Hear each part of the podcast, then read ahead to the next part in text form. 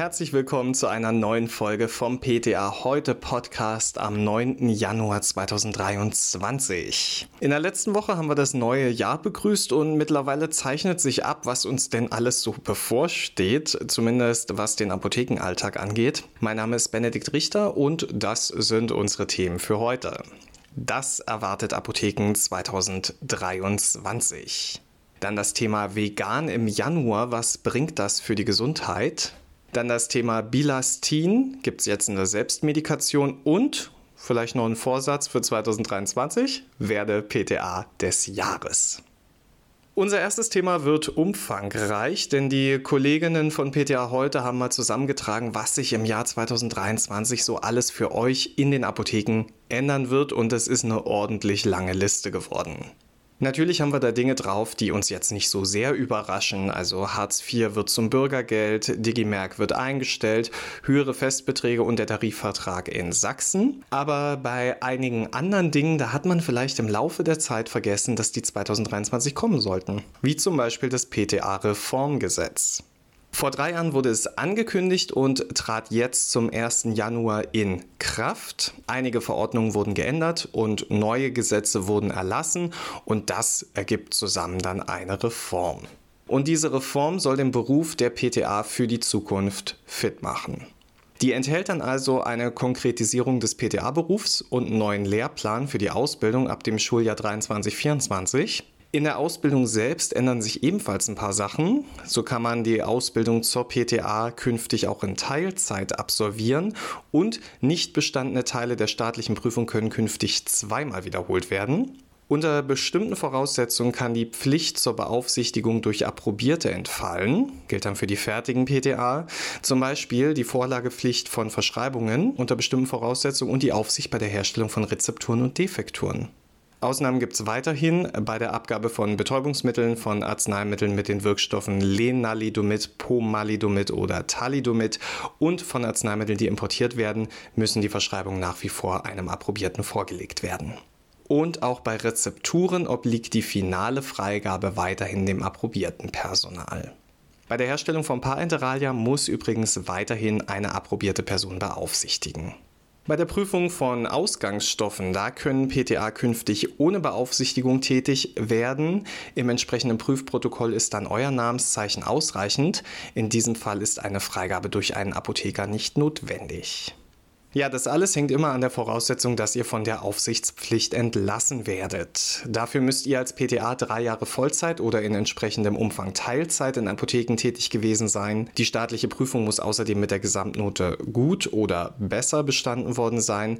Andernfalls ist eine berufliche Tätigkeit von mindestens fünf Jahren nachzuweisen. Außerdem braucht ihr das gültige Fortbildungszertifikat eurer Apothekerkammer. Darüber hinaus muss sich die Apothekenleitung vergewissern, dass die betreffende Person die pharmazeutische Tätigkeit ohne Beaufsichtigung zuverlässig durchführen kann. Das ist jetzt nicht nach irgendwie Gusto zu entscheiden, sondern dafür ist mindestens ein Jahr Tätigkeit unter Verantwortung des jeweiligen Apothekenleiters notwendig. Liegen alle Voraussetzungen vor, dann kann die Apothekenleitung entscheiden, in welchen Fällen die Aufsichtspflicht für die jeweilige Person entfällt. Das muss schriftlich dokumentiert werden. Naja, der ganz große Wurf ist dieses Reformgesetz zwar nicht. Da wird jetzt vieles, das bisher von PTA sowieso getan wurde, mal mit rechtlicher Sicherheit versehen. Und genau das ist eine gute Entwicklung.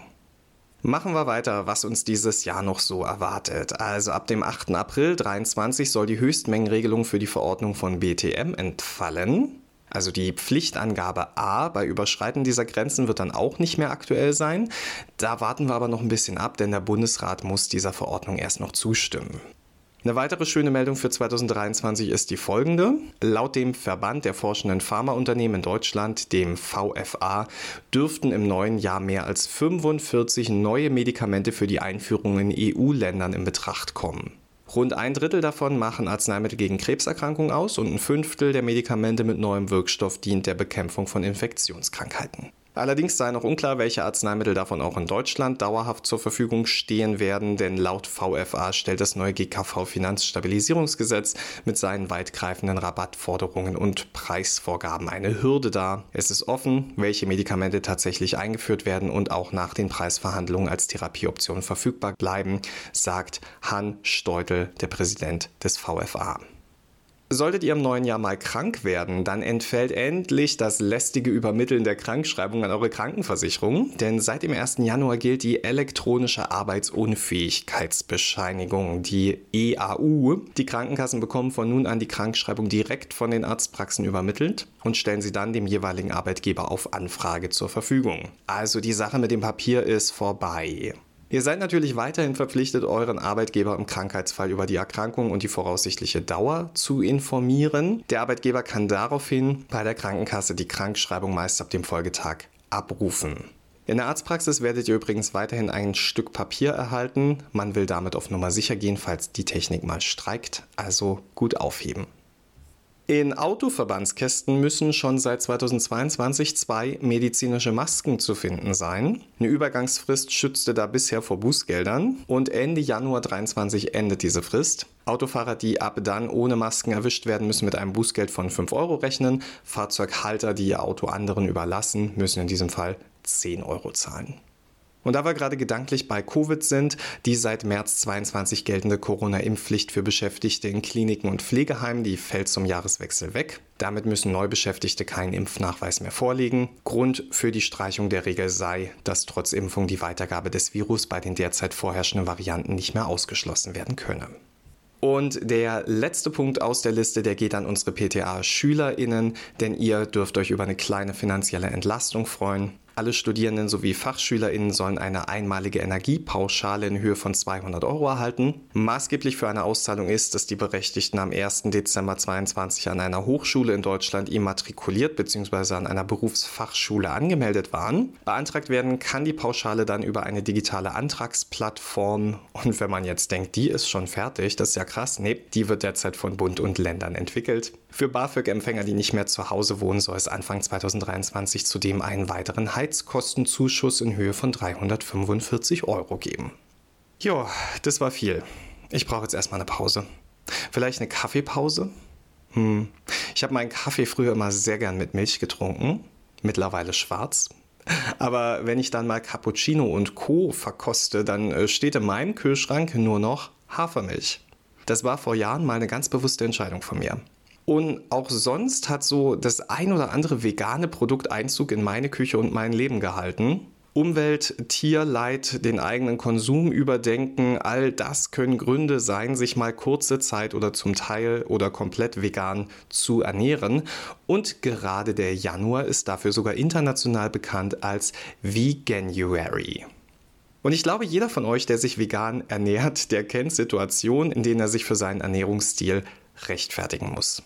Da wird dann sowas gesagt wie, das kann ja gar nicht gesund sein. Da fehlen dir doch ganz viele wichtige Vitamine und Inhaltsstoffe und so weiter.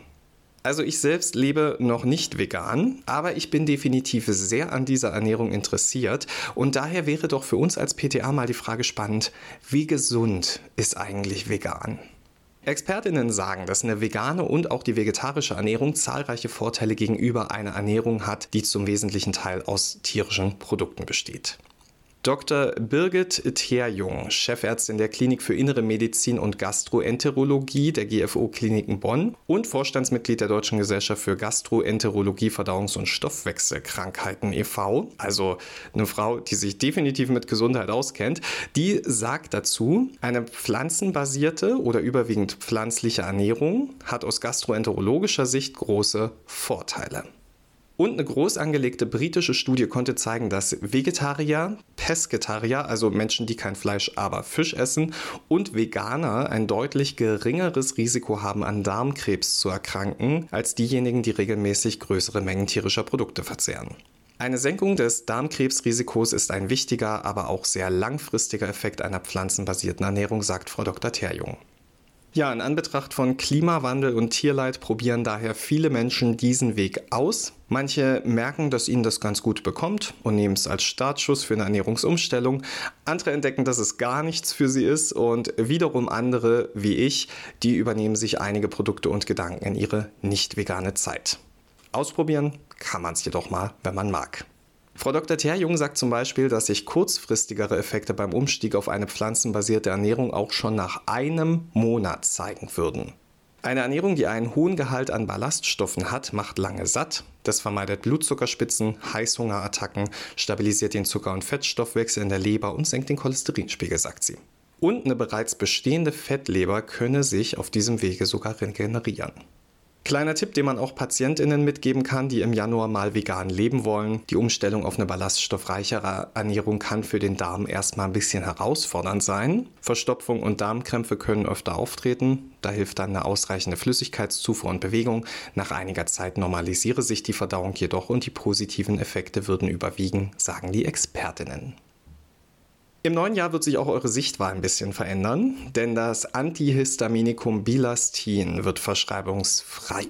Beziehungsweise ist es das ja eigentlich schon seit dem 1. März 2022. Bilastin in 20 Milligramm je abgeteilter Form ist für Erwachsene und Jugendliche ab 12 Jahren bereits ohne Rezept erhältlich.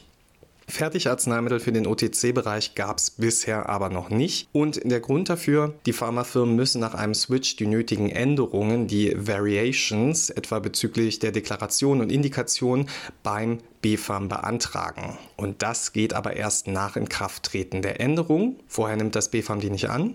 Apothekenpflichtige Ware dürfen die Hersteller erst nach einem positiven Bescheid des BfArM in Verkehr bringen. Das erklärt, warum das jetzt so lange gedauert hat. 2023 ist es nun aber endlich soweit. Unter dem Handelsnamen Allegra kommt Bilastin in drei Packungsgrößen in die Sichtwahl. A6, A20 und A50 Tabletten. Vertrieben wird das Präparat von der Firma Nattermann. Anwendungsgebiete sind die Behandlung der allergischen, saisonalen und perennialen Rhinokonjunktivitis und der Urtikaria bei Erwachsenen und Jugendlichen ab 12 Jahren. Noch ein paar Worte zum Wirkstoff Bilastin. Der könnte tatsächlich für einige eurer PatientInnen mit Allergie in Frage kommen, denn er zeichnet sich durch seinen schnellen Wirkeintritt innerhalb von 30 bis 60 Minuten nach Einnahme und seine lange Wirkdauer von 24 Stunden aus.